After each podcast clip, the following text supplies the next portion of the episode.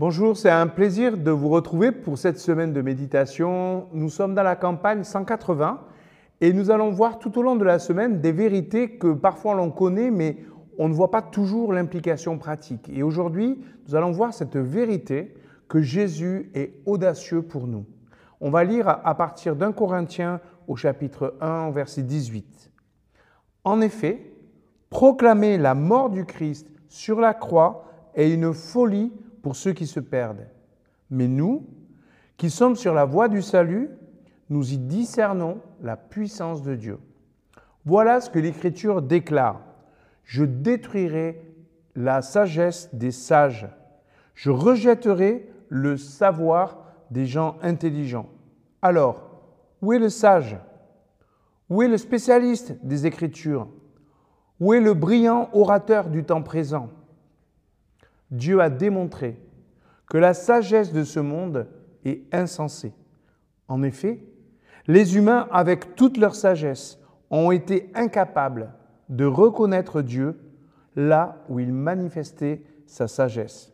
C'est pourquoi Dieu a décidé de sauver ceux qui croient grâce à cette proclamation folle de la croix. Les Juifs demandent des preuves des signes extraordinaires et les Grecs recherchent la sagesse. Mais nous, nous proclamons le Christ crucifié. C'est un message scandaleux pour les Juifs et c'est une folie pour ceux qui ne le sont pas. Mais pour ceux que Dieu a appelés, aussi bien juifs que ceux qui ne le sont pas, le Christ est la puissance et la sagesse de Dieu car la folie apparente de Dieu est plus sage que la sagesse humaine, et la faiblesse apparente de Dieu est supérieure à la force humaine. L'action du Christ peut paraître folle pour ceux qui se perdent, mais elle représente rien de moins que la puissance de Dieu pour ceux qui croient. Ça commence fort et radical, n'est-ce pas? Quelle est cette action du Christ? S'est fait homme dans le Christ, afin que nous puissions suivre le chemin qui part de l'humain et qui va jusqu'au divin. Ce qui était en rupture, le ciel et la terre, est devenu harmonieux, complémentaire, grâce au Christ, qui est venu sur la terre. Et pour être plus précis, Paul nous dit que ce moment de réconciliation entre le ciel et la terre se situe à la croix. C'est un lieu de défaite pour l'ennemi, pour le diable, et c'est un lieu de victoire pour Dieu, pour le Christ. Victoire qu'il dédie à ses disciples, à ceux qui croient en lui.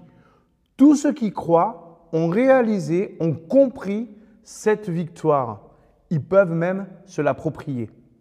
Est-ce que nous sommes conscients qu'à la croix, tout ce qui nous séparait de Dieu a été vaincu par le Christ?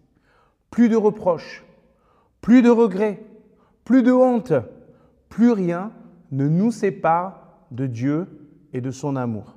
En clair, il nous a pardonné nos fautes passées, nos fautes présentes et même nos fautes futures. Depuis cette réhabilitation, nous pouvons vivre dans la vérité du Christ. Nous sommes non seulement intégrés dans son royaume, la vie éternelle, mais désormais, nous faisons partie de son équipe, équipe de disciples les uns et les autres revendiquent, nous, nous proclamons le Christ crucifié. Jésus a donc été audacieux pour moi, avant que je ne le sois pour lui. Tout commence par la foi, c'est-à-dire l'observation de cette sagesse et de cette puissance manifestée dans le Christ. La foi, c'est le laisser agir et accepter que sa sagesse triomphe de la mienne, que sa puissance m'inspire une conduite qui me conduit ailleurs, plus loin que là où je suis. Une fois ce cap franchi, où je reconnais la sagesse et la puissance du Christ, qu'est-ce que j'ai? J'ai la joie. C'est la joie qui va dominer. J'accepte avec joie la vérité qui dit que le Christ est audacieux pour moi. Comprenons-nous bien, l'humain en soi est incapable de reconnaître la présence de Dieu en Jésus-Christ. Sa sagesse, sa puissance manifestée dans cette humanité du Christ.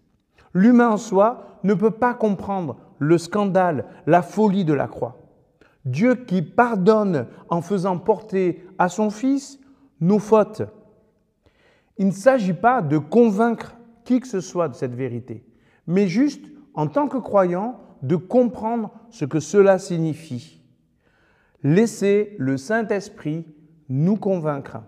Laissez le Saint-Esprit convaincre nos interlocuteurs. Je ne suis pas une nouvelle créature de moi-même en prenant conscience ou en étant coaché. Je le suis parce que Jésus est mort sur la croix et que sa présence est venue se manifester pour et dans ma vie. Regardons les disciples. C'est la manifestation du Christ ressuscité qui les a convaincus. Suite à sa résurrection, non l'enseignement anticipé du Christ. Personne ne comprenait ce qu'il disait quand il parlait de sa mort sur la croix future.